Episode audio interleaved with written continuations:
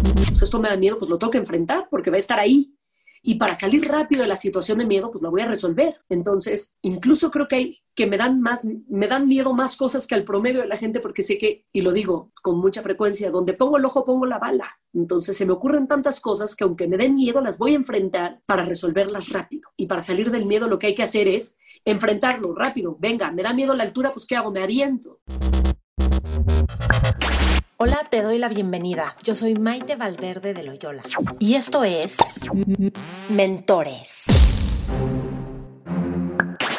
Cada semana te comparto la vida extraordinaria de héroes cotidianos en un solo podcast. Y estoy segura que encontrarás tu sentido de vida fascinante. Mentores. Hola, ¿qué tal? ¿Cómo están? Bienvenidos a un nuevo set de Mentores con Maite. Estoy feliz de esta nueva entrevista que les va a fascinar. Mi entrevistada es Kiren Miret. Deben de conocerla porque es la productora, directora y host de Shark Tank México y Colombia. Fue productora y directora de Familias Frente al Fuego para Televisa, conductora de Urna tras Otra y colaboradora de La Silla Roja por el financiero Bloomberg es propietaria de Casa Morgana, una heladería artesanal en la Ciudad de México, y hablamos de todos los helados que tiene, hasta de Mamut y de Dubalín. Trabajó como productora y locutora de Carmen Aristegui del 2002 al 2015. Fue productora de Javier Solórzano en W Radio. Es copropietaria de Cromática, que es una casa productora que genera contenidos para clientes como Discovery Channel, Google, Televisa, Fox, etc. Condujo Niñonautas por tres años, que es un programa radiofónico para niños. Y es autora de seis libros infantiles y autora del primer disco de Niñonautas bajo el sello de Universal Music. Fue profesora de periodismo radiofónico y de producción de audio en el TEC de Monterrey.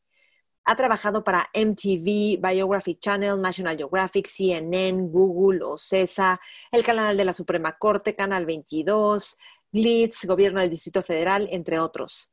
Junto con Maya Miret hizo las fotografías del libro Marcial Maciel, Historia de un criminal, de Carmen Aristegui. Y es locutora de radio, panadera, entusiasta futbolista, cocinera, florista, empresaria. ¿Y qué estudió? Porque también es importante, comunicación en el TEC de Monterrey y complementó su formación en Harvard y en la Escuela de Cine y Televisión de San Antonio de los Baños, Cuba y es maestra gelatera por el Italian Culinary Institute en Asti, Italia. En esta entrevista que está deliciosa, hablamos cómo hacer las cosas con excelencia, no solo tú, sino también tus equipos de trabajo. Cómo ser una gran líder, cómo aprender, o sea, literalmente aprender nuevas cosas, hablamos de El diablo está en los detalles y nos comparte detalles que tiene en los proyectos que hace que no te imaginas. Hablamos de los exóticos helados que hacen su heladería Casa Cromática, anécdotas de Shark Tank y aprendizajes trabajando con Carmen Aristegui. Hablamos de miedos, de cómo viajar, de no aceptar un no como respuesta. Te va a fascinar esta entrevista. Disfrútala. Te espero en todas las redes Mentores con Maite, Instagram, Facebook y síguenos en Spotify o en iTunes y en YouTube, Mentores con Maite. Y comenta qué es lo que más te sirve, qué es lo que más te gusta, qué aprendiste en este set. Eso me interesa muchísimo. Y no olvides tallarme Mentores con Maite. Que disfrutes esta entrevista con Kiren Miret. Mentores. Kiren, bienvenida. Qué gusto platicar contigo. Igual, Maite, muchas gracias por la invitación. Oye, me gustaría empezar preguntándote em, si hubo un punto de inflexión en tu vida, en algo que haya pasado en tu niñez que cambió radicalmente tu forma de pensar, de vivir. O sea, entiendo que tienes esta parte exploradora, dinámica, este, casi como un hombre que te pones a jugar fútbol con los hombres y creo que de hecho juegas fútbol actualmente con hombres, ¿no? en equipos mixtos. Pero ah, hubo algo de niña que te marcó y entonces dijiste, tengo que ser de esta forma o tengo que vivir de esta otra manera. No sé si la muerte de tu papá, que sé que fue cuando eras niña. Yo creo que no, no estoy tan segura. Fíjate que quizás fue algo que marcó mi rumbo hacia el mundo del deporte y quizás también forjó mucho de mi personalidad fue el día que mi papá me hizo un diploma, que era un dibujo, mi papá dibujaba, era un gran dibujante, eh, quizás fue el día que me hizo un diploma porque había parado un penal. Y yo tenía siete años y a partir de ahí decidí que yo quería ser portera. Y mi papá empezó a entrenarme en unas canchitas de tierra que estaban cerca de mi casa. Y empezó a entrenarme, a enseñar cómo achicar, cómo aventarme por los balones para un lado, para el otro. Y yo creo que eso me forjó buena parte de quien soy hoy. Y parece un evento aislado, pero creo que me dio unas herramientas que, que me definieron de alguna manera. No sé si, si ese evento es determinante, pero sí es un evento que recuerdo como muy, de una manera muy vívida, ¿sabes? No sé si hay algún evento siquiera, ni siquiera te diría que, la, que mi papá se haya muerto cuando yo tenía nueve años, me forjó, ¿sabes? Yo creo que me fui forjando de a poco como un espejo de lo que fui viendo en mi casa, pero fue un proceso gradual. Me parece, ¿eh? tampoco es como que me haya sentado a pensar si hubo ese momento así de lucidez o de cambio, de giro, de vida. ¿Qué, aprendiste cuando tu papá te enseñó a ser portera? Pues no sé si, supongo que aquí yo tendría que decir que me enseñó y me empoderó y, y me y aprendí que las cosas se podían hacer, ni siquiera sé si lo podría racionalizar así. Lo que me enseñó fue en ese momento el momento práctico, ¿no? De cómo enfrentarte al balón, de cómo achicarlo, de cómo aventarte. Y no sé si eso después se traduzca en algo más complejo y hacer una lectura entre líneas. Pero en primera instancia, no lo sé. No sé si, no sé si, si, si lo que uno quisiera es, o si lo que uno esperaría escuchar de esto es que me ayudó a enfrentar mis miedos, no, simplemente creo como una niña que me, que me dio herramientas prácticas para poder eh, manejar algo que me gustaba tantísimo como el fútbol y destapé una de mis grandísimas pasiones, la portería. Entre tantas pasiones. Sí. Quería preguntarte, este, el diablo está en los detalles y creo que tu equipo dice Kiren es el diablo en los detalles. Y me contaron que mm, a los tiburones en Shark Tank, tú les compras sus toallas cuando ellos van al baño para secarse, se las compras, tú les coses un tiburón, sus iniciales, porque esos son detalles que a ellos los van a hacer sentir pues, los tiburones o, o como parte de todo un medio ambiente. Cuéntame más, ¿por qué haces estas cosas y qué otro tipo de detalles que nadie sabe que tú los hiciste haces, por ejemplo, en Shark Tank? El diablo, el diablo está en los detalles en todos los lugares. Mira este estudio, está lleno de esos pequeños lugares. Y está lindísimo además. Sí, ahí está el tiburón y ahí está el diablo en todos los otros detalles. A mí siempre me gustó esta cosa de buscar el diferenciador yo quiero que cada tiburón que pasa por ese set se sienta el tiburón más importante que ha pasado por ese set. Y entonces voy y les compro toallas de colores, azules, grises, blancas, porque todo es temático. Y entonces eh, se las mandamos bordar, eh, solemos ponerles sus nombres y se las vamos cambiando día con día. Un día blanca, un día azul, para que sepan que se las cambiamos. Para que digan, ah, ayer la toalla era blanca. Yo no sé si ellos lo notan, pero con que yo lo note, basta para saber que estamos haciendo las cosas así. Soy, estoy muy atenta de lo que le gusta comer a cada tiburón y entonces yo voy personalmente a Costco a hacerles las compras y al City Market a comprarles las galletitas que le gustan y sé cuál es la marca de apio que le quiero comprar a Rodrigo y las galletas que le gustan a Carlos solo salen, es una edición que solo sale previa a diciembre y entonces voy y le compro un stock gigante de esas galletas porque además vuelan. Y como esos detalles en el set hay un montón, de los visibles y los no visibles. Hay detalles escondidos en el set eh, todo el tiempo. Hay un, un San Judas Tadeo que es bastante evidente. Y de repente me dicen, claro, es que ese símbolo.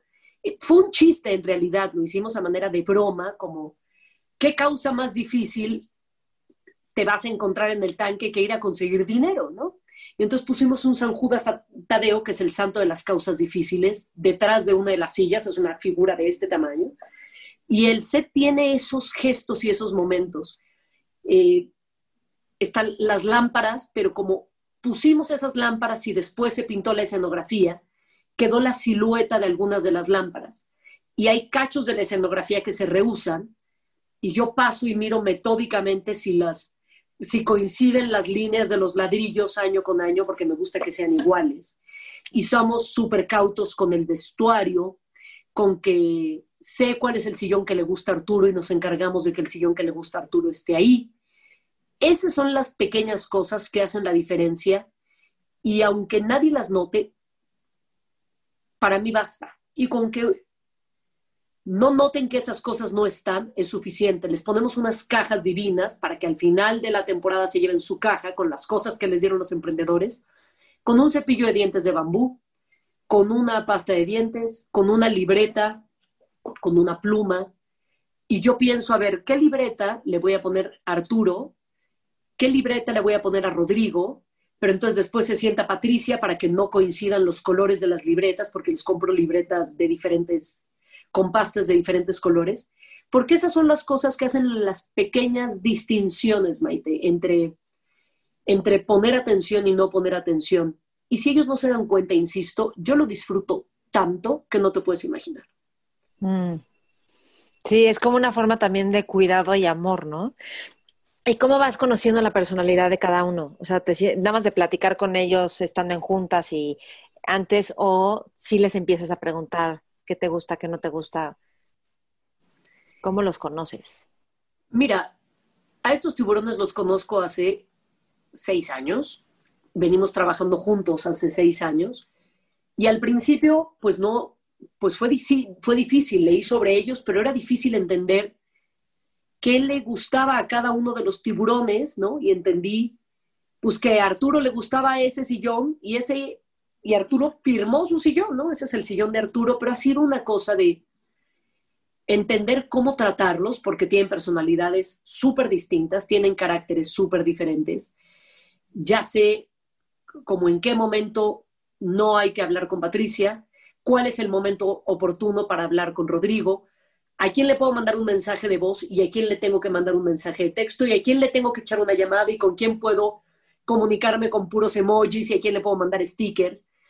Quién no tiene WhatsApp y hay que buscarlo mediante un asistente, pero con quién puedo echarme una llamada.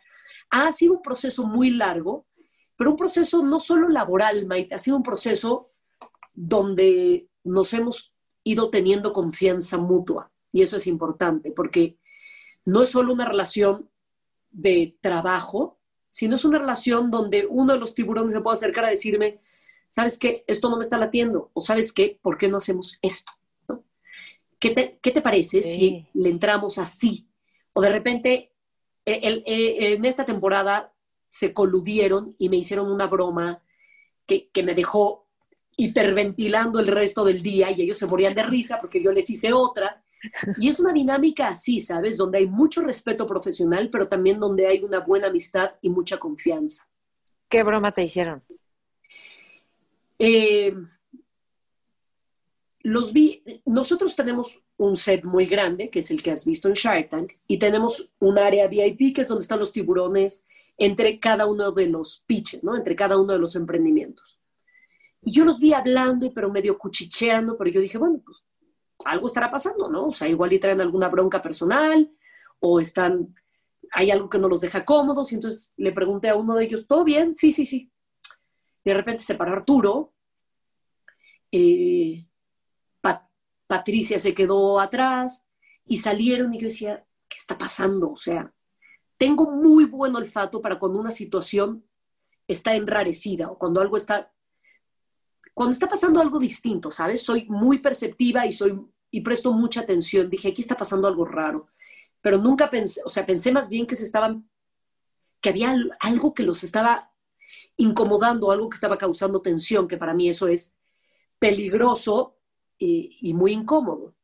Y de repente los veo salir al set y oigo que Patricia, que yo me paro junto a ellos antes de empezar, de que den el claquetazo y empecemos a grabar, y que Patricia le dice Arturo, bueno, pues claro, aquí Arturo es el que manda, siempre se hacen las cosas como él quiere, pero lo dijo en voz muy alta y en un tono como enojada, ¿no? Patricia sentada en su lugar, Arturo sentado en su lugar, y entonces veo que Arturo le dice a Patricia, mira, si no te gusta para ti, pues llégale. Y yo, a ver, tiburones, vamos a calmarnos, vamos a calmarnos, viene un pitch muy divertido. No, no, no, no, es que todo siempre así, siempre es todo igual. Y entonces Marcus, estaban todos coludidos, Maite. Y entonces Marcus contesta algo y entonces Patricia dice, pues como quieras, Arturo, ¿sabes qué? Estoy harta de esta situación. Se para Patricia, se para Arturo y ¿sabes qué? Dicen, ¿sabes qué? Ahí muere. Yo me voy, hagan su show. Y yo, a ver, Arturo, por favor. ah, ¿verdad? Y les pego un grito así, ¿cómo se atreven a hacer? Porque tenemos ese nivel de conversación, ¿sabes? Porque que me hayan hecho eso significa que te se queremos. Sí, claro. Te queremos. Y, ah, sí, pues ahí viene la venganza. Entonces, me pareció un gesto de muy divertido y que se lo hayan permitido fue como, ok, este es el nivel de conversación que podemos tener, además del nivel de conversación profesional. Que las grabaciones de Shark Tank son grabaciones exhaustivas, son muy, muy cansadas, son muchas horas, donde ellos tienen que estar súper concentrados, donde tienen que estar haciendo un programa de entretenimiento, pero de finanzas, pero donde tienen que estar escuchando al emprendedor y sabiendo qué decir y escuchando a los otros y haciendo números en la cabeza. Entonces, que se den esas licencias fue como un gesto de, bueno, tenemos este nivel de confianza y la verdad es que estuvo muy chistoso. Ole. ¿Qué has aprendido de ti misma produciendo Shark Tank? pues he aprendido a llevar mis límites al extremo, ¿sabes? Porque he entendido que tengo una responsabilidad muy grande. Yo ya he tenido responsabilidades de otra índole igual de grandes. O sea, producir a Carmen Aristegui en vivo tantos años es una responsabilidad monumental porque estás en vivo, porque estás con la periodista más importante del país. Pero producir Shark Tank me ha enseñado que, que trabajar, no, no me ha enseñado, me ayudó a constatar lo que ya sabía, que trabajar rodeada de amigos es un privilegio, que trabajar haciendo lo que me gusta es un privilegio que me he ganado porque creo que hoy puedo elegir qué proyectos tomo y qué proyectos no. Eh, y Shark Tank es un proyecto que elegí tomar y que no quiero dejar. Me ha enseñado que soy capaz de producir un programa de esa magnitud porque no llegué a Shark Tank produciendo Shark Tank. Llegué a Shark Tank porque un amigo hoy un gran amigo que entonces no era un amigo, sino un colega de trabajo, me tuvo confianza y vio en mí algo que, le gustó y que le dio tranquilidad. Frank Scheuerman, que hoy es una persona a la que adoro y respeto mucho, me dio este primer empujón cuando yo no había hecho nada de entretenimiento de esta magnitud. Yo trabajé en MTV, pero no tenía nada que ver lo que estaba haciendo con lo que estoy, lo que estoy haciendo ahora, ¿sabes? Y me dio la posibilidad de saber que puedo hacer cualquier cosa. O sea, después de producir ese programa me siento capaz de producir lo que sea. Sí, no quiero pensar ni qué, o sea, qué es lo que vas a hacer después, ¿no? Seguro ya tienes pensados nuevos proyectos de entretenimiento. Siempre, siempre estoy pensando proyectos chiquitos y grandes y, y creo que esa es mi mayor cualidad y mi mayor problema, porque siempre estoy pensando en algo diferente y no descanso un segundo, ni física, ni mental, ni emocionalmente. Es muy cansado, y lo digo siempre, ser yo. Este, no lo digo necesariamente como un elogio, ¿no? porque todo el mundo es así, suena un poco soberbio, pero de repente estoy muy cansada y no puedo parar.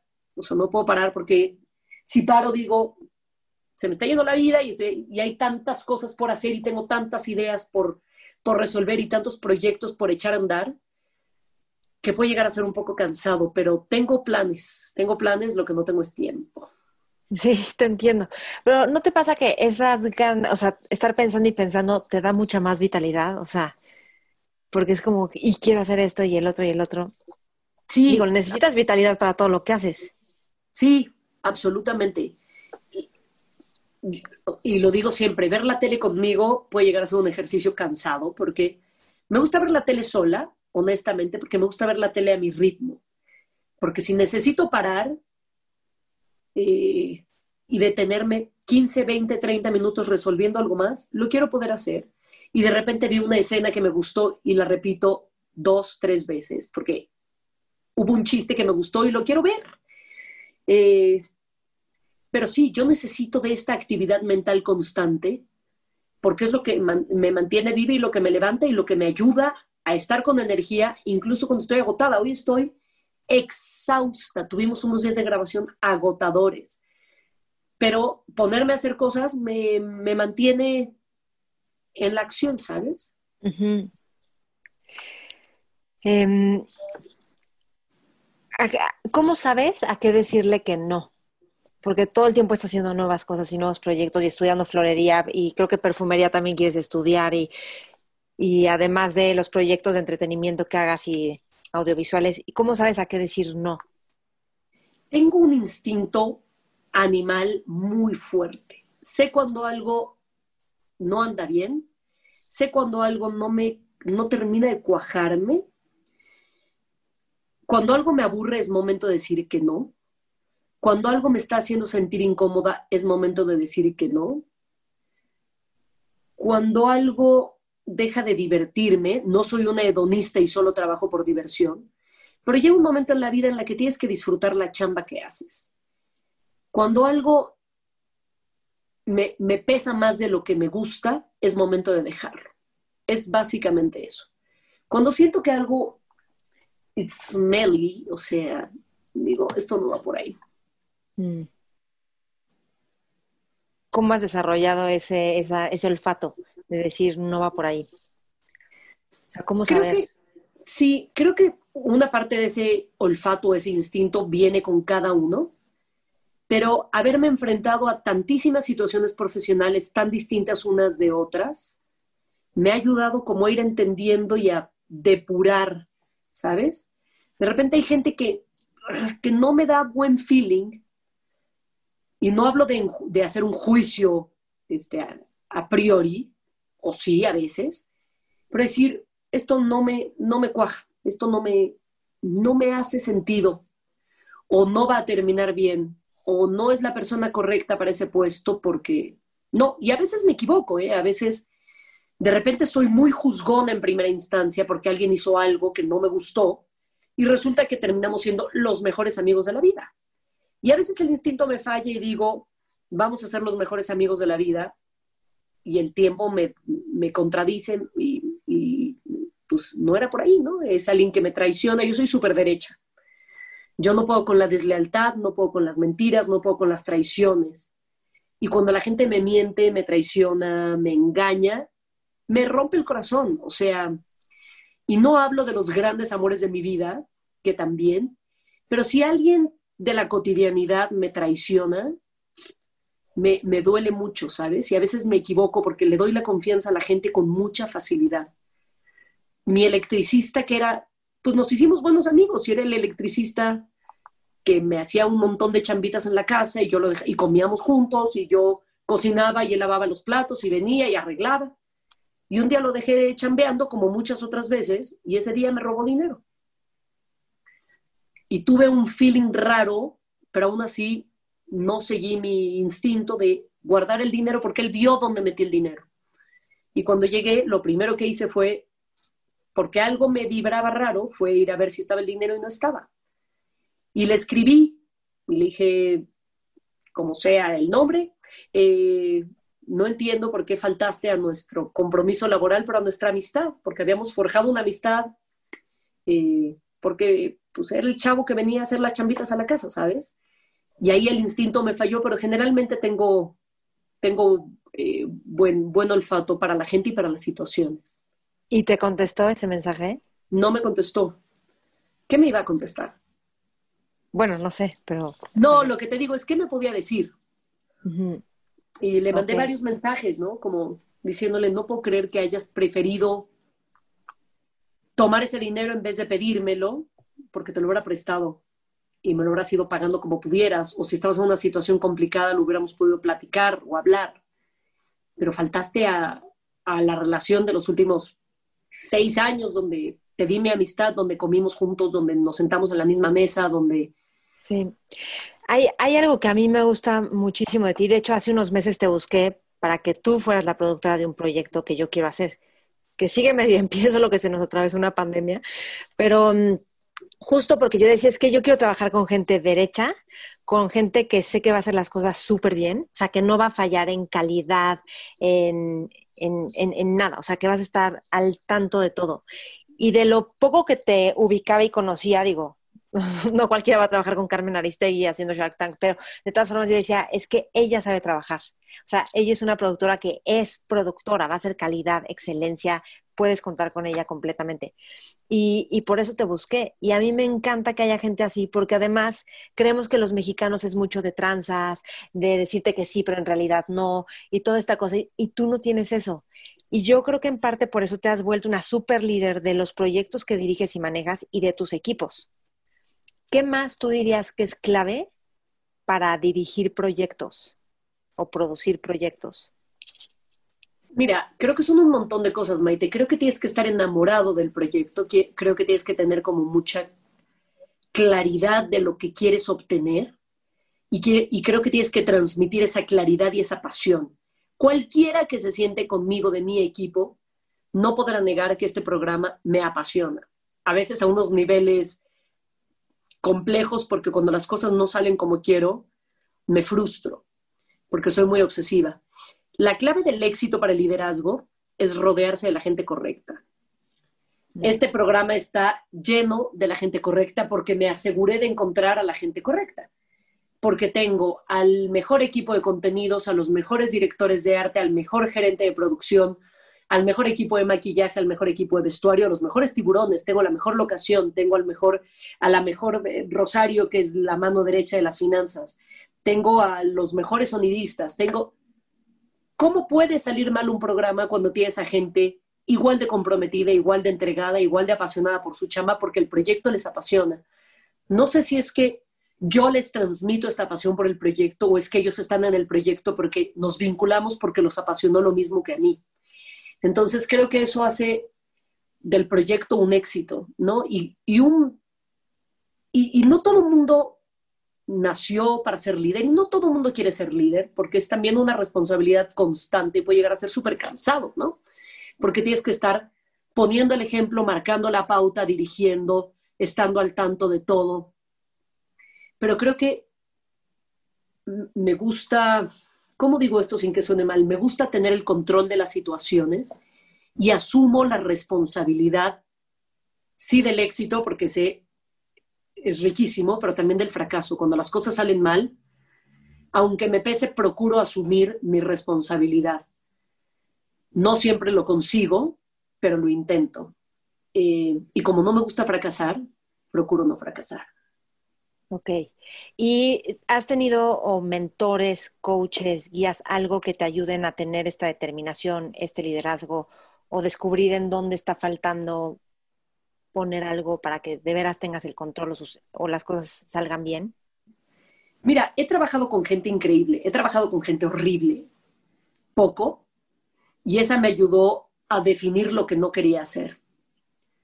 Eh, tuve a un jefe particularmente mala persona, pero fuera de ahí he tenido unos jefes espectaculares, a los que les he ido aprendiendo muchísimo. Y aunque de repente me cueste escuchar, porque no soy, porque soy difícil en, general, no soy una persona fácil, o sea, no soy fácil necesariamente. Cuando me das el golpe entiendes de qué se trata, ¿no? Porque hablo duro, porque tengo un sentido del humor súper oscuro, porque no, no soy de risa fácil, pero una vez que me das el golpe, digamos que es fácil entenderme. Y así como he tenido jefes con los que no he podido cruzar ese puente de comunicación. He tenido unos jefes espectaculares. Carmen Aristegui fue mi jefa mucho tiempo. Javier Solórzano fue mi jefe mucho tiempo. A Ivo Gaitán le aprendí muchísimo, que fue, digamos, de mis primeros jefes. Rey Rodríguez, soy uno de los mejores corresponsales de CNN, fue mi jefe en CNN. Eh, Manolo Álvarez fue mi jefe en MTV en algún momento y aunque chocamos muchísimo, hoy entiendo que él tenía mucha más experiencia que yo. Y hoy en perspectiva, tengo la capacidad de reconocer que, que él tenía más razón de la que tenía yo, ¿no? Y hoy somos buenos amigos.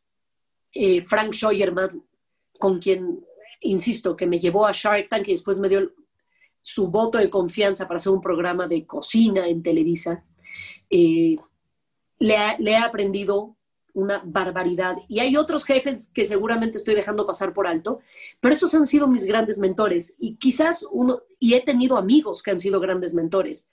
Oscar, el gordo, a quien, con quien hablaste, eh, Daniel, Dora, cada persona me ha ido, no, no quiero sonar naive, ¿no? Pero no cada persona, pero de mucha gente he ido aprendiendo un montón de cosas. La paciencia y la tolerancia no son mis grandes cualidades, y he tenido que ir forjando el carácter hacia ser un poco más, más serena y entender que no puedo ir tan rápido como voy todo el tiempo, ¿no? Entonces, y mi mamá fue una mentora espectacular, este es el cliché más grande de todos, pero ver a mi mamá con esa disciplina, con esa estructura, con esa inteligencia abrumadora, creo que fue la mejor escuela de todas.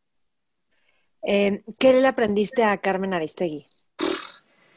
A Carmen Aristegui le aprendí un rigor, no hablo rigor de, ella como persona, ¿no? sino un rigor y un compromiso hacia la chamba que yo no he visto en, muchos lugares, ¿no? Ese, esa pasión y esa entrega absoluta a la chamba, pero también le aprendí muchísimo y a veces me cuesta llevarlo a la práctica. Carmen tiene una manera de ser jefa que a mí me encanta. Carmen no grita, Carmen jamás dice una mala palabra, eh, y, yo no sé si, e, si esa es la relación de Carmen con todos sus subalternos, pero yo con Carmen, además de un absoluto respeto profesional, generé un cariño, una lealtad y una amistad increíble de muchos años, ¿no? O sea, donde nos podemos escribir una, una vez cada mes o cada mes y medio, pero chatita, ¿cómo estás? Bien, Carmen. Y podemos escribirnos solo para saludarnos y para ver cómo estamos y sabemos que estamos ahí, ¿no? Entonces, Carmen es una mujer muy generosa en sus palabras. Cuando yo pasé por un momento muy complicado, se murió mi mamá, a los dos meses mi novio decidió que era buen momento para separarnos y yo estaba como productora de Carmen. Y yo le dije a Carmen, bueno, Carmen, yo quiero renunciar, yo no quiero seguir trabajando. Y Carmen me dijo, no renuncies. Ven a trabajar los días que quieras, llega a la hora que quieras, vete a la hora que quieras, jamás me levantó la ceja, jamás me cuestionó sobre lo que ella me había ofrecido. Y yo dije, bueno, no, no puedo abusar de esta generosidad, ¿no? De ahí aprendí que ese es un rasgo de liderazgo que yo quería llevar a mis equipos. Y yo hoy con mis equipos tengo una relación no solo de, de profesionales, sino una relación de mucha amistad. Yo suelo hacerme muy amiga de la gente con la que trabajo, de mis jefes y de la gente que trabaja, no voy a decir para mí, pero de la gente que trabaja conmigo. Ok. ¿Cómo, cómo este, generas esta amistad con ellos? Porque luego puede ser como con los jefes, si te hago la barba porque te quiero caer bien. pero yo creo que no eres tanto de ese estilo. ¿Cómo generas esa amistad? Pues encontrando puntos en común. Yo no me siento intimidada por mis jefes.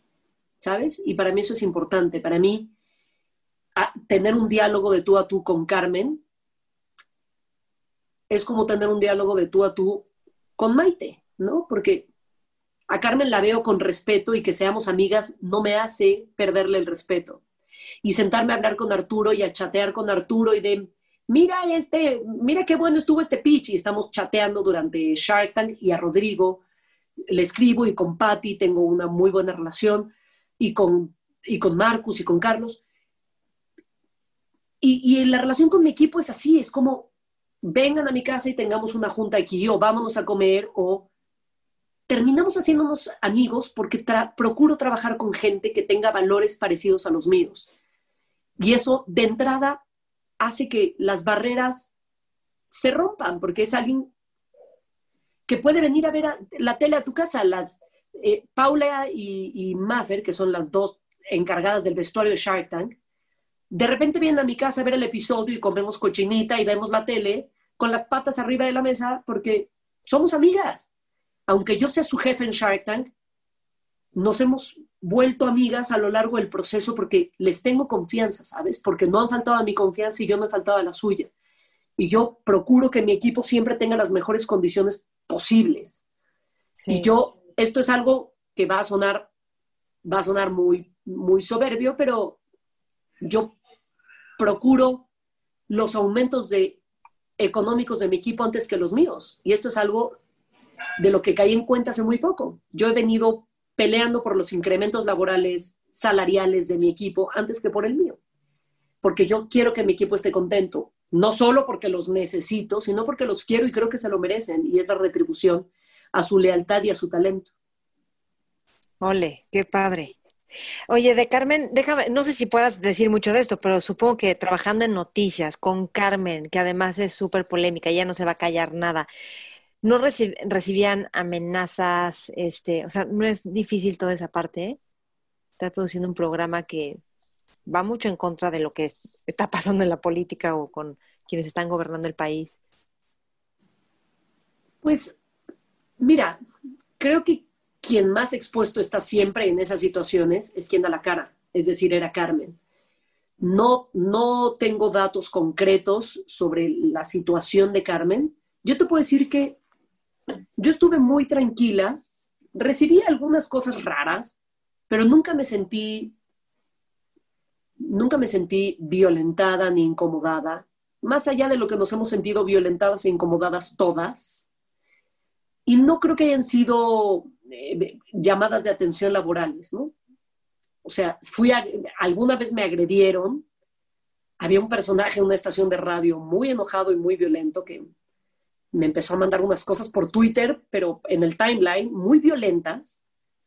Yo decía, ¿a, razón de qué vienen estos este, agravios cuando ni te, no sé ni quién eres, ¿no?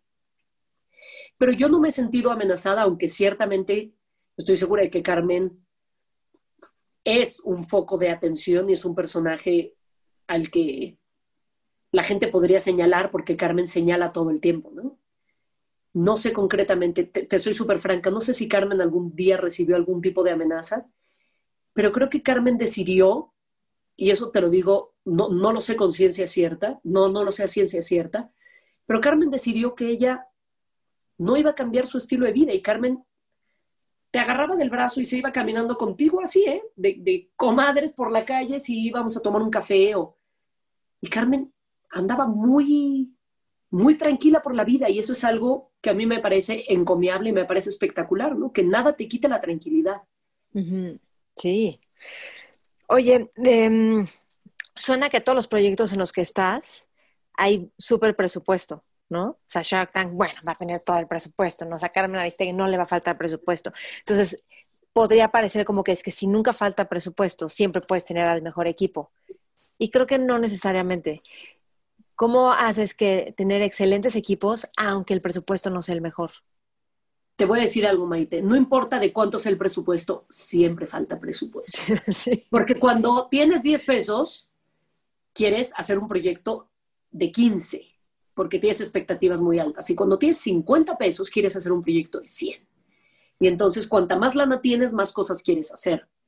Creo que la clave es trabajar con gente, es, es entender al cliente y es poder aterrizar las expectativas que tenga el cliente en función del dinero que tienes. Y eso es algo que yo le digo siempre a Julián, mi socio, que es mi, mi, mi compinche en casa, en cromática, y es decir, bueno, pues tenemos 10 pesos, hay que dejarle muy claro al cliente que tenemos 10 pesos, que no espere un resultado de 20, aunque vamos a dar un esfuerzo de 100. Pero hay cosas en pantalla que se ven de 10 porque costaron 10. Y entonces, primero es explicarle al cliente que las cosas cuestan lo que cuesta. Y a veces eso es una labor complicada. Eh, pero si te Nadie ve que las toallas de Shark Tank tienen un tiburoncito bordado, pero no importa. Eso nos va a costar 50 centavos, pero vale la pena hacerlo porque se traduce en algo que no se ve en pantalla, que es que los tiburones se sientan importantes y se sientan queridos y sientan que les estamos dando el lugar que merecen, porque son nuestros invitados especiales a ese programa. Y hay cosas que se pueden hacer que no necesariamente se traducen en dinero.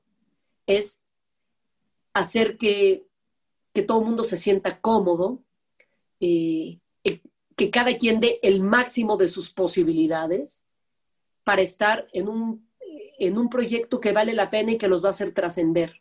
Eso es lo que yo creo que es Shark Tank en esencia, que tiene un presupuesto dignísimo, absolutamente. Cuando a mí me dieron el presupuesto de Shark Tank, yo nunca había trabajado con un presupuesto de esa magnitud. Dije, ¿qué voy a hacer con todo este dinero? Claro, hasta que me acabe el dinero. Yo soy muy cauta de no rebasar nunca los, los presupuestos. Nunca me he salido del presupuesto. Siempre me quedo unos pesos abajo, pero nunca unos pesos arriba. Sí, sí, de acuerdo. Dime algo, este, no tienes hijos, según yo, no es que estés mucho en pareja, estás yo creo que más bien sola. ¿Crees que, bueno, no sé si esto sí o no, más o menos? Soy muy discreta de mis relaciones. Ok. Entonces, procuro mantener mi vida privada alejada de mi vida profesional.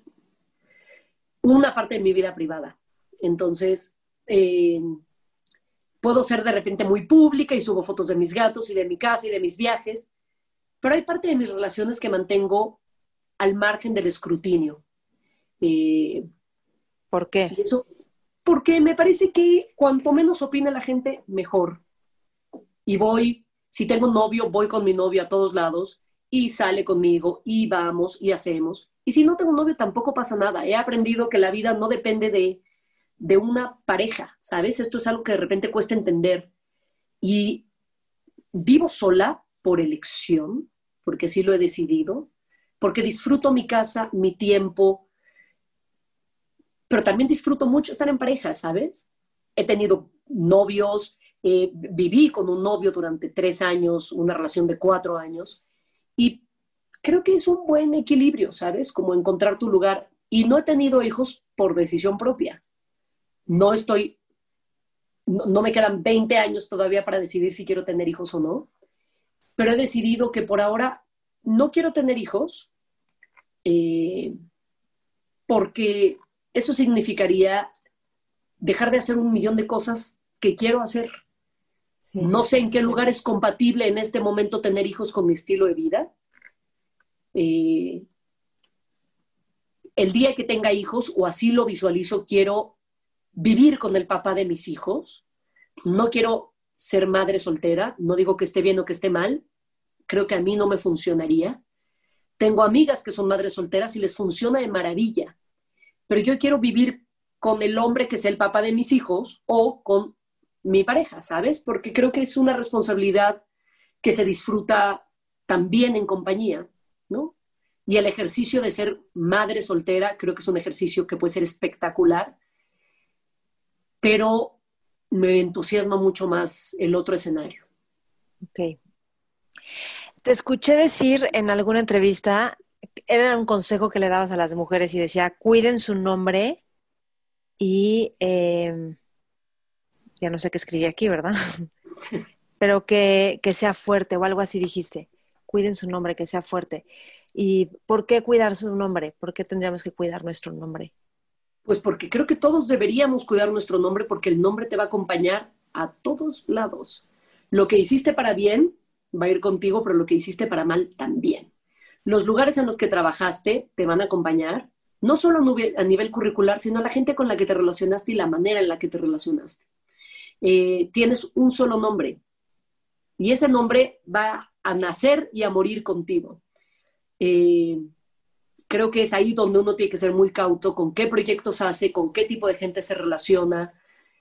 Es ahí donde entra en acción el olfato, donde dices, este trabajo suena atractivo, pero no me, no me va a llevar hacia el lugar correcto. Y yo he tenido que hacer elecciones profesionales donde he tenido que elegir entre algo que parece atractivo, pero que me va a llevar por un lugar que no es el lugar que yo quiero que puede ser un lugar muy atractivo para otras personas, pero que no es compatible con mi proyecto de vida, ¿sabes? Elegir entre una chamba que te da más visibilidad o que te da un puesto de poder, pero que te amarra a una silla, no es algo que sea compatible conmigo. Me hicieron una oferta muy generosa de un canal de televisión para ser la directora de un canal de televisión. No es algo que a mí me interese, no es algo que yo pueda hacer no tengo ganas de lidiar con, con, con los millones de problemas que eso significa. Lidio con un millón de problemas, pero quiero elegir los problemas con los que tengo que lidiar. No siempre los puedo elegir. A veces tengo que lidiar con problemas gigantescos que me que, exceden mis ganas de lidiar con ellos o no. Y creo que tenemos que ser muy cuidadosos con lo que hacemos y con lo que decimos. Yo de repente he elegido, creo que he elegido bien profesionalmente. He elegido irme del lugar en el que estoy en el momento correcto y he, elegido llegar al lugar correcto en el momento correcto. Creo que ahí es donde soy como muy atinada y, y es donde sigo mi olfato y mi instinto. Y a veces me vinculo con gente, con la gente equivocada y quiero desvincularme pronto porque no me estoy sintiendo cómoda. Es como llegar a un trabajo en el que no estás a gusto, ¿sabes? Y dices, esto, esto no me va. Fíjate que a mí uno de mis grandes miedos desde que empecé, yo llevo también toda mi vida trabajando en medios, era como estar solo en un lugar en el que no puedes hacer otra cosa más que lo que haces en este lugar. Porque yo siempre quiero estar también haciendo otras cosas, lo cual no, eso no significa que le quites importancia al trabajo que ya está. Pero me encanta que cada vez es más fácil ver a personas con múltiples profesiones o negocios, que es fascinante, ¿no? Y además eso hace que tengas más vitalidad según yo. Sí, estoy contigo. Este, ¿cómo llegar a los lugares correctos? Pues creo que tomando las decisiones correctas. Esto suena como, ah, qué fácil, ¿no? Pero creo sí, que pero tienes que... tienes que conocer a la gente, o sea, tienes que, pero cómo, exacto, cómo ir haciendo este, este cocido que de repente ya llegas a, al lugar correcto, que conociste a las personas que justo te avisaron de tal para que fueras la productora de Shark Tank. Mira, si lo piensas un minuto, a veces yo te diría que yo he conocido a la gente correcta en el lugar correcto, en el momento correcto. Pero por tomar una decisión, seguramente dejé de, tomar otras 20, ¿no? O dejar de conocer a otra persona que me hubiera llevado por otro camino que también hubiese sido quizás el camino correcto. Creo que otra vez mi olfato y mi instinto me han hecho tomar las decisiones correctas. Mi primera decisión correcta en términos profesionales fue, tuve un maestro increíble en el, en el TEC, era un maestro de periodismo, Harris Whitbeck, un periodista talentosísimo guatemalteco, y era entonces el director del buró de CNN. Y él era mi maestro. Y yo me pegué ahí, yo dije, esto es lo que yo quiero. Y empecé a hacer un internship en CNN. Y entonces me pegué con Rey Rodríguez, que fue mi mentor increíble en CNN, porque me decía, pues este es el tema, busca el personaje, hay que ir a entrevistarlo. Entonces yo me tenía que echar las entrevistas con los personajes y me sentaba con Rey eh, a, redactar las preguntas. Y, creo que tomar las decisiones correctas significa chambear mucho, ¿no? Porque las, las, las cosas no llegan gratis, ¿no? O sea, si yo hoy estoy donde estoy es porque seguí los pasos que, había que seguir y tomé las decisiones que había que tomar.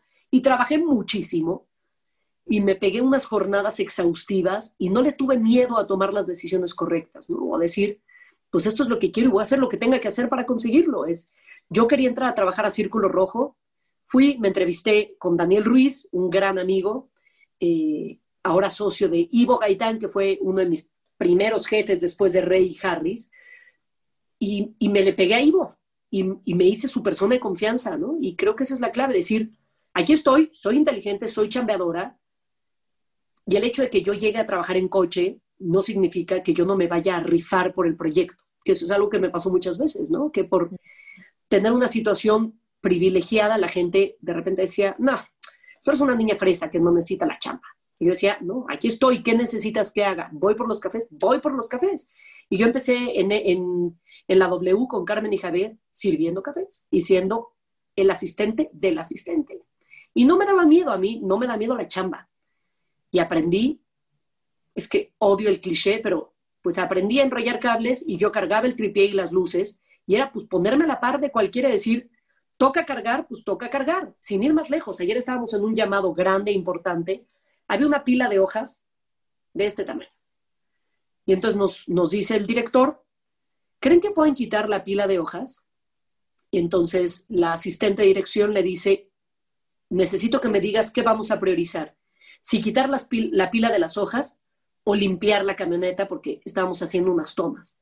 Y él dice, pues las dos. Entonces dije, pues barramos. Y entonces entre Valeria, que es una tipaza, una colega increíble, y yo, pues barrimos una pila de hojas, pero yo iba como productora. Y entonces justo me lo dijo ayer y me dio mucho gusto que tuviera esta imagen. Me dijo, es que eso me gusta de ti, que si toca barrer las hojas, vas a barrer las hojas. Y no lo digo con orgullo, lo digo porque me parece perfectamente natural, porque ser productor es haber hecho ese camino, es ser productor es ser un asistente de lujo, es poder hacer, es poder barrer las hojas, pero es poder encontrar al shark correcto. Y las dos cosas son igualmente importantes, porque sin una no tienes la otra. Y dime algo, ¿qué te da miedo?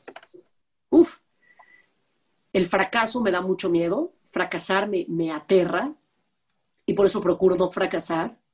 La incertidumbre me da miedo, eh, la soledad me da miedo, los proyectos nuevos me dan miedo, pero creo que la clave es que tengo tantos miedos como el resto de la gente, pero los miedos no me detienen, ¿sabes? Los miedos, digo, bueno, pues esto me da miedo, pues lo tengo que enfrentar porque va a estar ahí.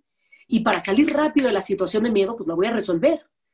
Entonces, incluso creo que hay que me dan más, me dan miedo más cosas que al promedio de la gente porque sé que, y lo digo con mucha frecuencia, donde pongo el ojo pongo la bala. Entonces se me ocurren tantas cosas que aunque me den miedo, las voy a enfrentar para resolverlas rápido.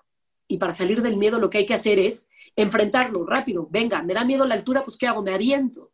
Me da miedo la velocidad, pues, pues acelero. Me dan miedo los proyectos grandes, pues los enfrento de volada para salir del miedo, ¿sabes?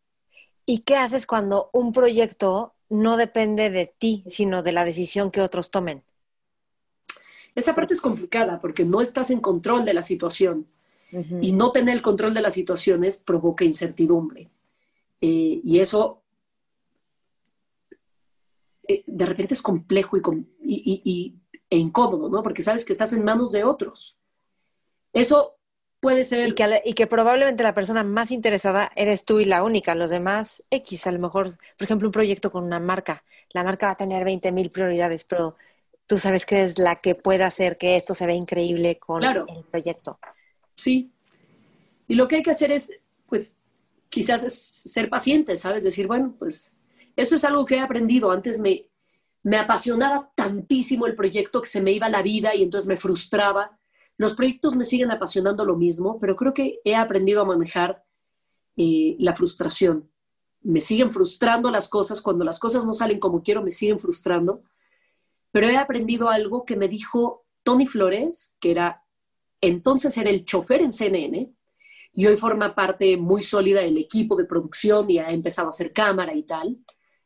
Y entonces me dijo, cuando estábamos en una transmisión en Tabasco y yo estaba muy preocupada porque no estábamos pudiendo hacer el enlace, íbamos vía satélite. Y no estábamos pudiendo y entonces yo me frustré muchísimo porque para mí era una responsabilidad muy grande como intern haber podido resolver esa transmisión. Me dijo, Kiren, si no pasa, no pasa nada.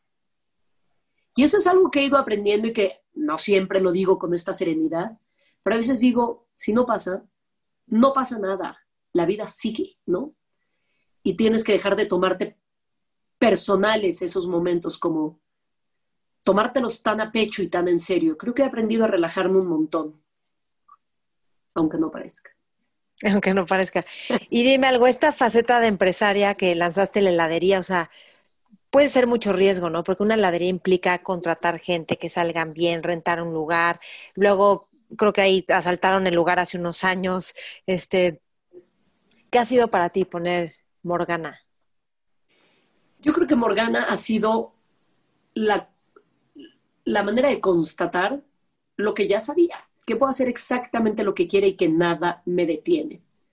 Morgana es mi hijo pródigo con sus fallas y con sus errores y con sus reprobadas en matemáticas, y pues como un hijo, pero es producto de mi trabajo, de la confianza que la gente ha tenido en mí, eh, y nos prueba todos los días que hacemos las cosas bien con nuestras fallas, porque como financieros somos un desastre.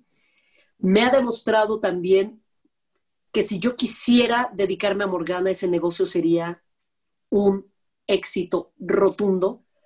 Pero lo platicaba, no sé si ayer o anteayer, ayer, con, un, con parte del equipo, con el director de fotografía y el director del programa, que es de, las piezas que estábamos grabando. Si yo quisiera hacer de Morgana un monstruo, tendré que, dejar las otras cosas que también me dan mucha satisfacción. Y no quiero que Morgana se convierta en una responsabilidad. Quiero que Morgana siga siendo mi, mi gran orgullo, ¿sabes? Morgana es hoy una de las mejores heladerías de México y es producto del trabajo de la gente que que chambea conmigo, de la gente que me ha tenido la confianza y de la gente que va y come helado en una heladería que es mía, ¿sabes? Yo soy con Morgana. helados que no hay en ningún otro lugar, o sea, helados de pan de muerto, de, de ¿qué más? Roles de canela, pay de limón. Y buscamos, otra vez, el diablo está en los detalles, buscamos el afinar el logo de Casa Morgana me tomó semanas porque yo quería que la manzana estuviera más arriba. Y el diseño me lo hizo una amiga con una, paciencia y un profesionalismo absoluto. Yo le decía, esa hoja puede apuntar un poco más hacia la izquierda. Y entonces hoy tenemos un logo que veo y que me enamora y pruebo los helados y digo, lo hacemos muy bien. El el otro día traje unas guanábanas de Morelos e hicimos un sorbete de guanábanas y lo probé y dije, qué delicia, este helado lo tiene que probar todo México. Y es inventar todo el tiempo y es el lugar en el que puedo desahogar un poco todas estas ganas que tengo de hacer cosas todo el tiempo. Ok. ¿Qué, ¿Cuál es tu sentido de vida? Dame más datos. O sea, pues sí, cada quien tiene como su propio sentido de vida. Habrá gente que sea a través de escribir libros y entonces crear historias. Habrá quienes sea salvar al planeta, los mares, ¿no? Este, ¿cuál es tu sentido de vida? ¿Cuál es tu móvil? O sea, el día de tu muerte que digas, esto fue una vida bien vivida porque... Mira, yo creo que si me muriera hoy, podría decir que tuve una vida bien vivida, porque hice lo que quise, tratando de no pasar encima de nadie. Hice cosas que quizás generaron un pequeño cambio en alguien. Hice buenos amigos, fui leal, fui derecha. Me pude remontar de las situaciones complicadas. Mi sentido de vida es vivirla bien, pasarla bien, pero siendo la generadora de todos esos resultados. Yo no quiero que me mantengan, ya sabes, de repente, ¿te gustaría ganarte la lotería? No, yo no quisiera ni ganarme la lotería ni ser multimillonaria, porque eso de repente te hace perder tus objetivos. Yo quiero tener que levantarme a trabajar todo el tiempo. No quiero tener el confort un confort excesivo donde nada me cueste, donde todo se dé por sentado. Yo quiero seguirme ganando las cosas y que las cosas me cuesten trabajo, porque ese es mi, mi motor. Y quiero seguir viajando. A mí viajar es lo que más me gusta en la vida. Entonces yo trabajo esencialmente para viajar y para comer bien. Son las cosas que me apasionan. Y, y para estar y para viajar con la gente que quiero, ¿sabes? Como para decir, pues si mi amiga no tiene la lana para viajar y yo en este momento le puedo regalar el boleto y eso va a ser la diferencia en el viaje, se lo voy a regalar porque viajar con, la gente que quiero es lo mejor que me puede pasar. Entonces creo que mi sentido de vida es eso, hacer las cosas lo mejor posible tratando de no pasar por encima de nadie y que la gente diga, Kiren, fue un ejemplo de que las cosas se pueden conseguir, de que donde uno pone el ojo pone la bala. Oye, y dime algo, ¿cómo viajas? O sea, cuando viajas, porque yo digo que es todo un arte viajar y descubrir los lugares y dejar que te descubran los lugares. ¿Cómo, ¿Cuáles serían como tus, sí, tus maneras de viajar o maneras de ser dentro de un viaje? Soy una viajera experta y te voy a decir por qué. Porque evito viajar en tour. Yo viajo por mi cuenta a mí me angustia mucho la idea de ir en un barco donde tienes tres horas para bajarte en un puerto y tienes que regresar.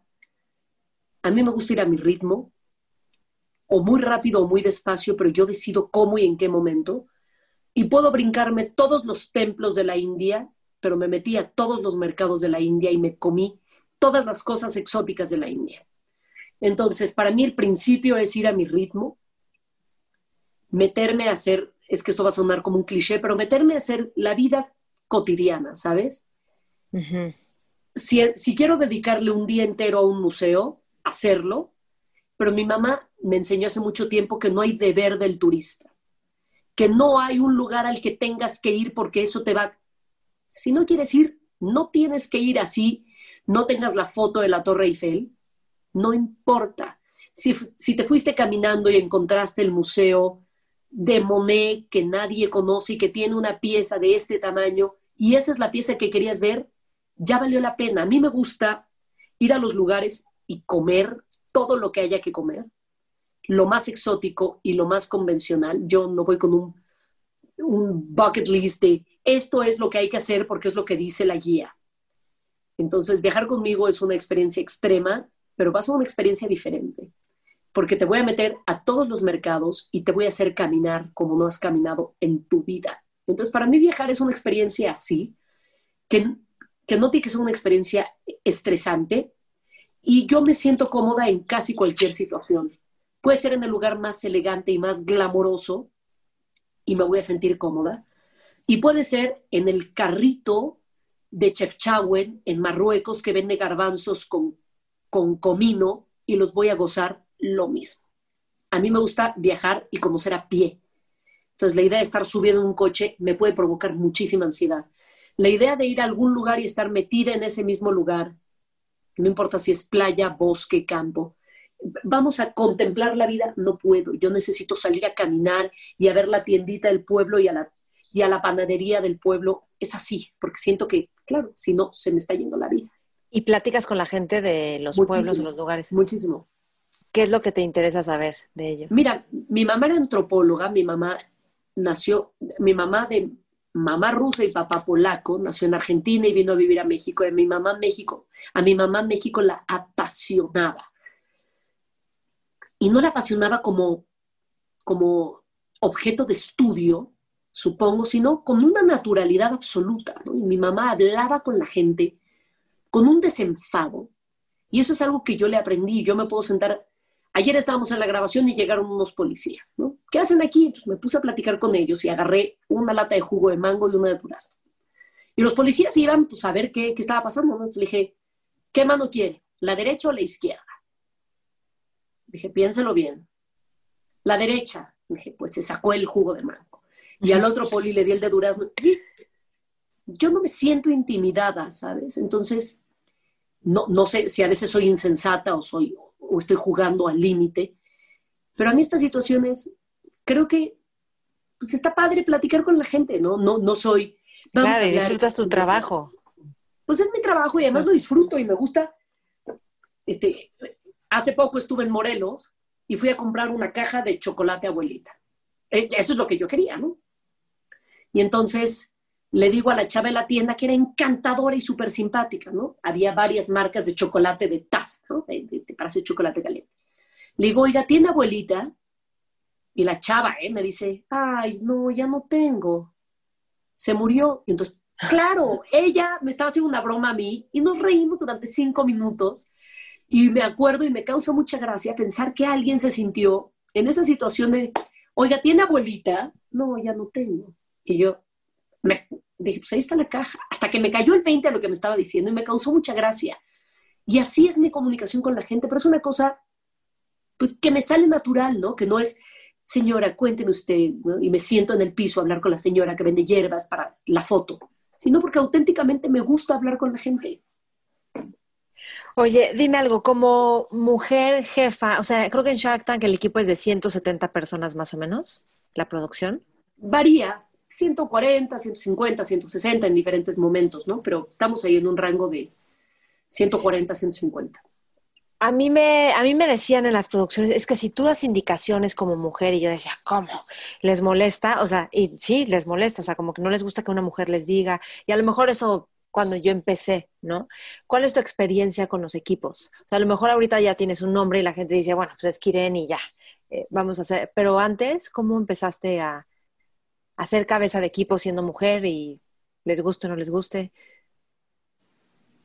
Mira, yo, salvo honrosas excepciones, y creo que no sé si tuvo que ver con mi género o con mi situación económica, pocas veces he tenido estos desencantos de no les, no les digas las cosas porque eres mujer, porque trabajé con la mujer más fuerte que conozco, que era Carmen Aristegui, que es Carmen Aristegui.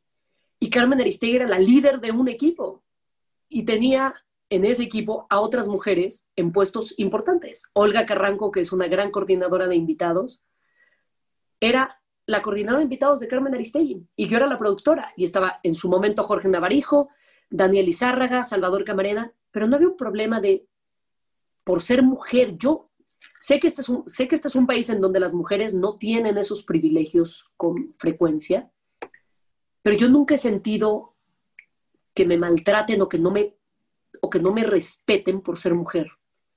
Quizás por otras razones, ¿no? Te digo que tuve un jefe que era un patán y que no me respetaba por, por ninguna circunstancia, pero he trabajado con gente que no tiene problemas de género, ¿no? Yo no creo en las cuotas de género y lo digo, sí, o sea, creo y no creo. Creo que es importante que las mujeres empiecen a visibilizarse y si es a través de las cuotas de género, pues que así sea.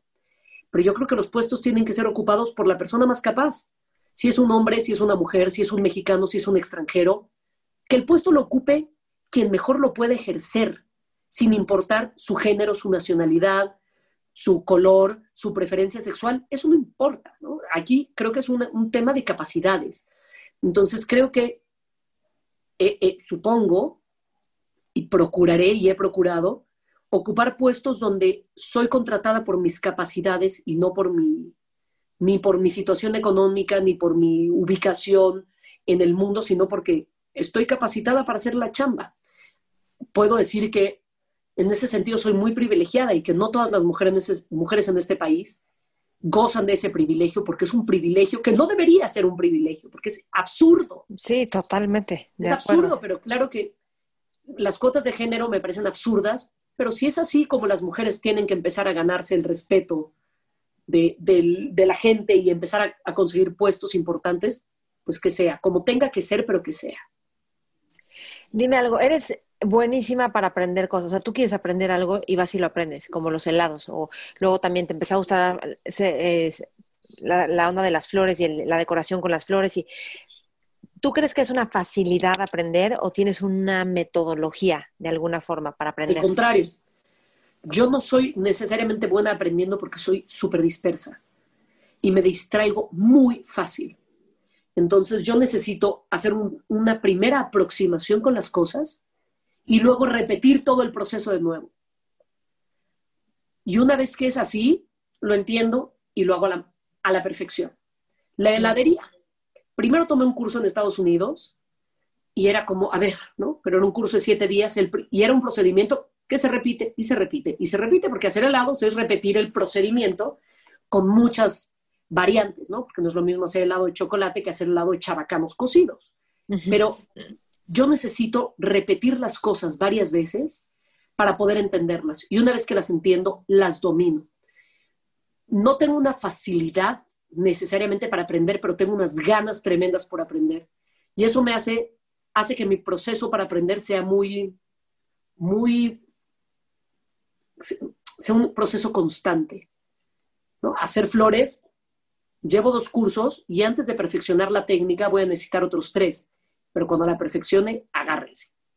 Pero llegar a ese punto, porque estoy, tengo la cabeza tan en todos lados, estoy tan dispersa, que estoy haciendo flores y estoy pensando en helados y estoy haciendo helados y estoy pensando en pan. entonces necesito repetirme las cosas dos, tres, cuatro veces, pero no me preocupa porque sé que así es. Sí, sí, sí. Yo creo que lo que tienes es curiosidad también, o sea, porque la curiosidad es la clave para aprender cualquier cosa. Sí, tengo todo me provoca curiosidad y muchísimas cosas me apasionan mucho. Ok. Y dime algo, cuando hay momentos de incompetencia, porque en todo aprendizaje hay un punto de incompetencia donde no eres competente en eso. ¿Qué haces en esos momentos? Porque es frustrante. O sea, es frustrante sentirte incompetente, que no te sale, que no le entiendes. Tengo también mal manejo de la, de la tolerancia a la frustración. Entonces, cuando sé que hay algo que no voy a poder entender, busco un, un plan B para entenderlo. La heladería es pura química y pura matemática. Es entender las proporciones de azúcar respecto a las proporciones de líquido y respecto a las proporciones de grasa. Yo no, no me puedo enfrentar a los números porque me, de repente tengo un blackout y todo lo que había entendido a la perfección se esfuma. Entonces he tenido que aprender y ponerme ciertas, ciertos apoyos para ir resolviendo ciertas cosas. Y entonces me frustro, pero digo, no me puedo frustrar, mejor lo resuelvo de alguna otra manera. Y termino resolviéndolo de alguna otra forma. O rodeándome de la gente correcta que sí entiende eso. Para lo que no necesariamente te voy a decir que estoy negada, porque creo que nadie está negado, pero esas cosas que me empiezan a incomodar y a provocar frustración, si no las puedo afrontar y resolver, busco a alguien que me ayude a resolverlas y así resolver yo a mi vez mi frustración. ¿Qué sigue para ti en tu vida? ¿Qué planes tienes? Mira, no soy alguien que en este momento vaya haciendo planes de quiero es quiero poner varias sucursales más de Casa Morgana y siempre tengo planes increíbles para Casa Morgana. Me quiero convertir Es que yo, te, yo tú me hablas de Casa Morgana hace rato, sería una cosa enorme y yo pienso, ¿a quién le quiero recomendar para que sea como su CEO de Casa Morgana? Exacto, exacto. Pero también quiero ser perfumista mm, y quiero, quiero viajar por todo el mundo, quiero conocer todo lo que me falta. He viajado muchísimo, pero hay lugares a los que quiero volver sin duda y darles una segunda vista pero quiero conocer el mundo entero y me gusta mucho la aventura. Soy muy arriesgada y muy echada para adelante. No hablo solo del riesgo físico, sino de vamos a conocer el lugar más recóndito del planeta. Esas cosas me apasionan y quiero probar toda la comida del mundo. Eso. Ok, o sea, tú no tienes planes, en cinco años me veo así, en diez años me veo así. No, no.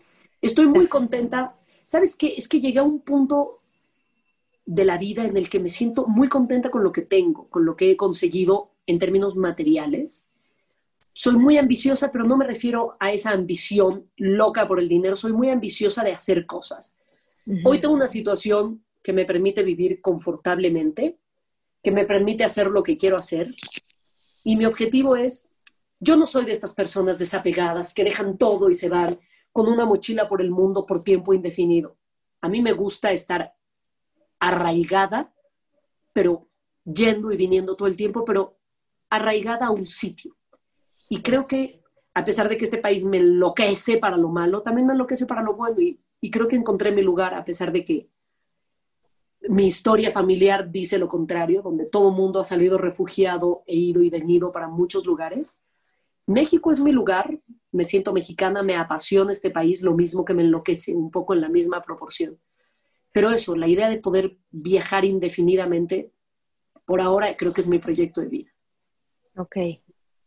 Y dime algo, financieramente, bueno, a lo mejor, por ejemplo, con Carmen Aristegui era un trabajo fijo, seguro y tenía, pero lo demás son proyectos, o sea, empieza un proyecto padrísimo, termina el proyecto y puede haber tiempo sin chamba.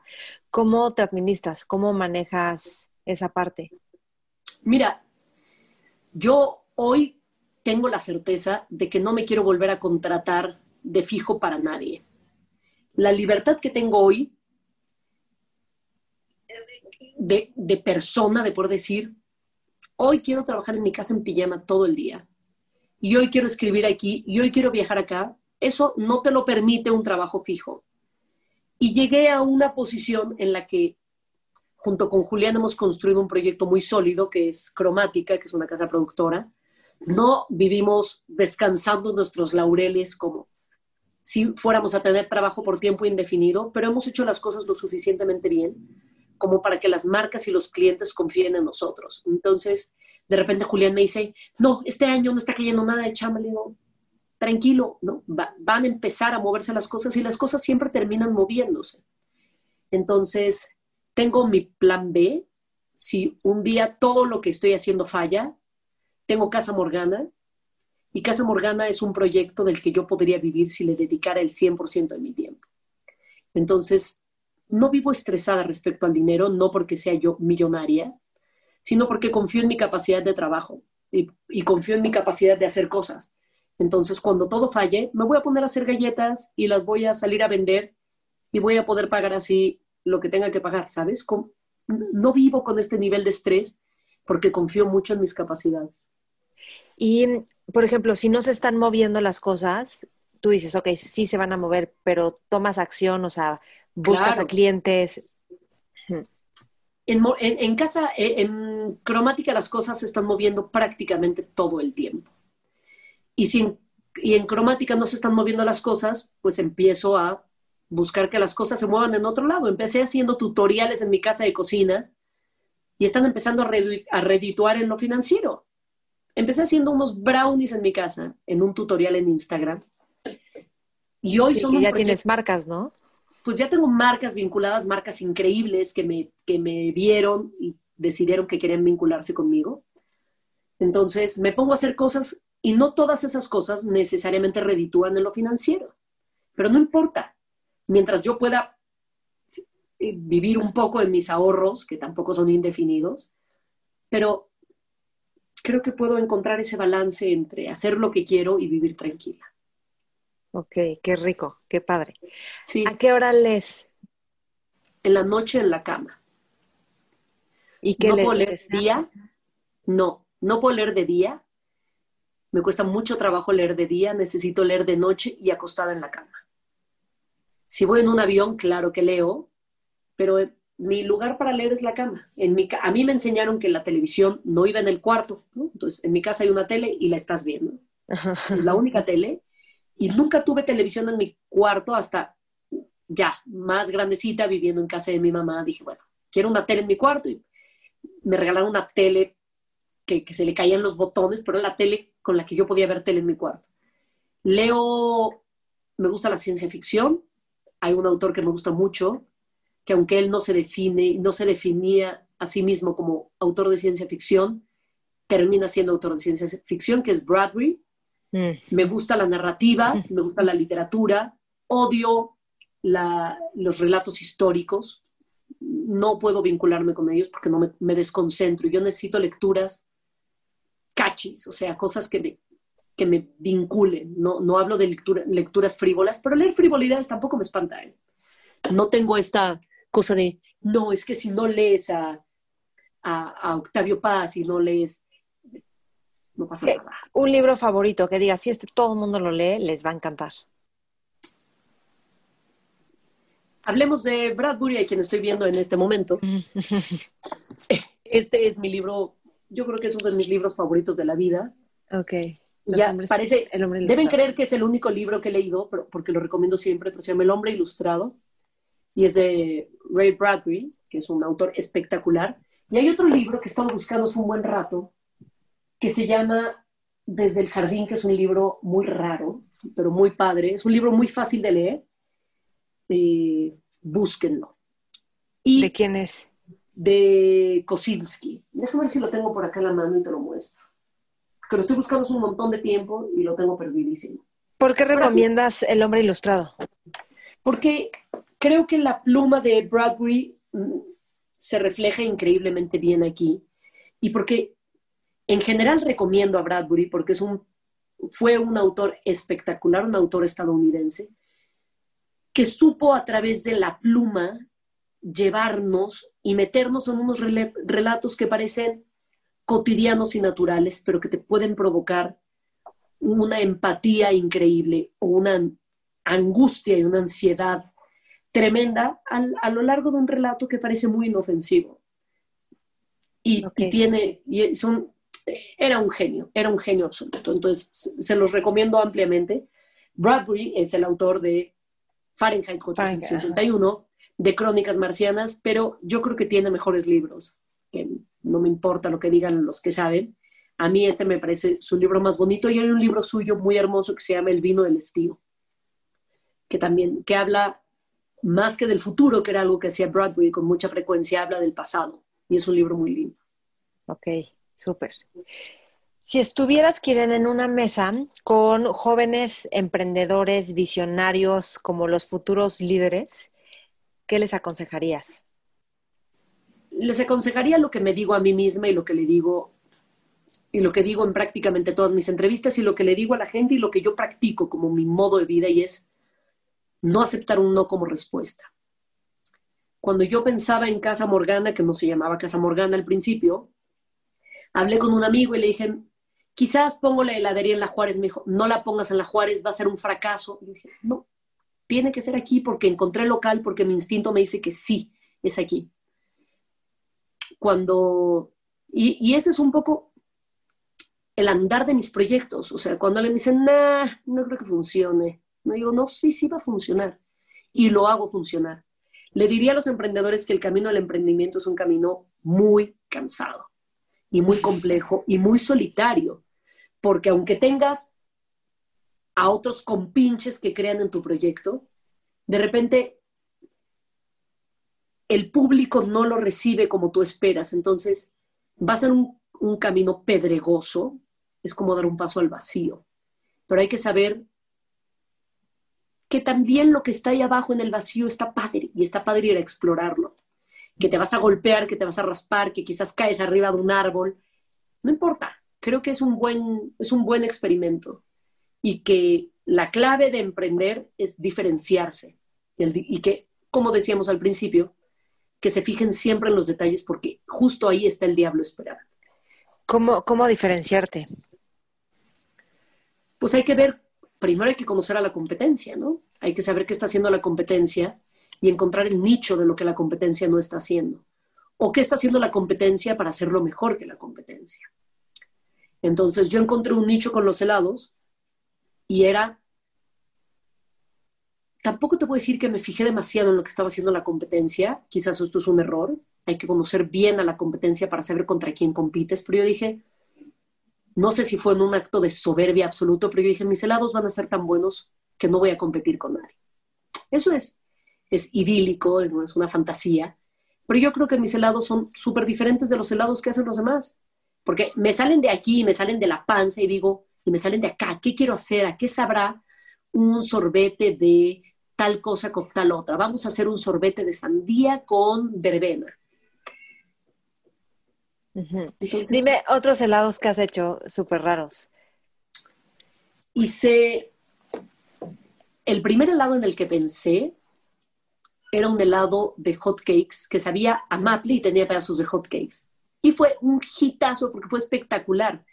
Para el Día del Niño, de hace un par de años, dije, bueno, todo el mundo se ocupa de los niños en el Día del Niño, vamos a ocuparnos de los adultos que fuimos niños y voy a hacer los sabores de la infancia. Entonces era el lado B del Día del Niño. Entonces hice un helado de Dubalín, un helado de bon de mango, un helado de pepinos del recreo, un helado de... de había tantas, había un helado de mamut, de esos sabores con los que crecimos cuando éramos niños. Y la gente decía, claro, esto sabe a motitas de plátano. Entonces, eso lo hace muy divertido. ¿Qué otros sabores riquísimos hemos hecho? Hacemos un helado de crema de mango que es delirante. Hace poco hice un helado de yogurt con miel, miel, pistaches y hoja de higo. Hice un helado de hojas de higo que es una cosa espectacular. Es la cosa más sofisticada del mundo. Dije, ¿cómo hacemos un helado de crema de naranja sin que el jugo de naranja corte la grasa de la crema? Y, y lo resolví con algo que vi en mi casa con mi mamá, que es uno de mis secretos mejor guardados. Dije, claro, y nuestro helado de crema de naranja es riquísimo. Eh, tenemos, Maite, como 180 sabores, entonces, y durante la pandemia nos inventamos muchísimos. Y los vas cambiando, ¿no? Es lo que entiendo, o sea, que no siempre están los mismos helados. Los sabores cambian cada semana, cada lunes arrancamos con un menú nuevo. Hicimos la semana pasada, por ejemplo, estábamos en medio de una crisis, es cómo capitalizas la crisis. Y no hemos estado yendo a la central de abasto porque eso es algo que hago yo, porque a mí me gusta escoger la fruta de la heladería. Y me había traído unas guayabas rosas de ese mismo viaje a Morelos y había comprado un ate de guayaba. Entonces dije, vi la, guayaba rosa descongelada en el refri de Morgana y le dije a Tina, que es con quien hago los helados, hagamos un sorbete de guayaba rosa. ¿No? Hagámoslo para ahorita que, hay, que hace calor, esto fue el domingo y había una cola de 30 personas afuera. Y lo probamos y las dos dijimos, está rico, pero le falta algo. Y entonces Elías, que es el papá de mi socio, y atiende en Morgana, tiene 72 años, me dijo, pues ponle ate. Le dije, no, es que el ate es para el de crema. Me dijo, dije, pues vamos a ponerle ate. No sabes cómo quedó. Era un sorbete de guayaba rosa con pedazos de ate de guayaba. A la vista era hermoso y sabía increíble. Entonces, ese es otro de los sabores. El de ate de guayaba con queso nos queda increíble. Hacemos uno de queso de cabra con miel de abeja e higos frescos, que es riquísimo.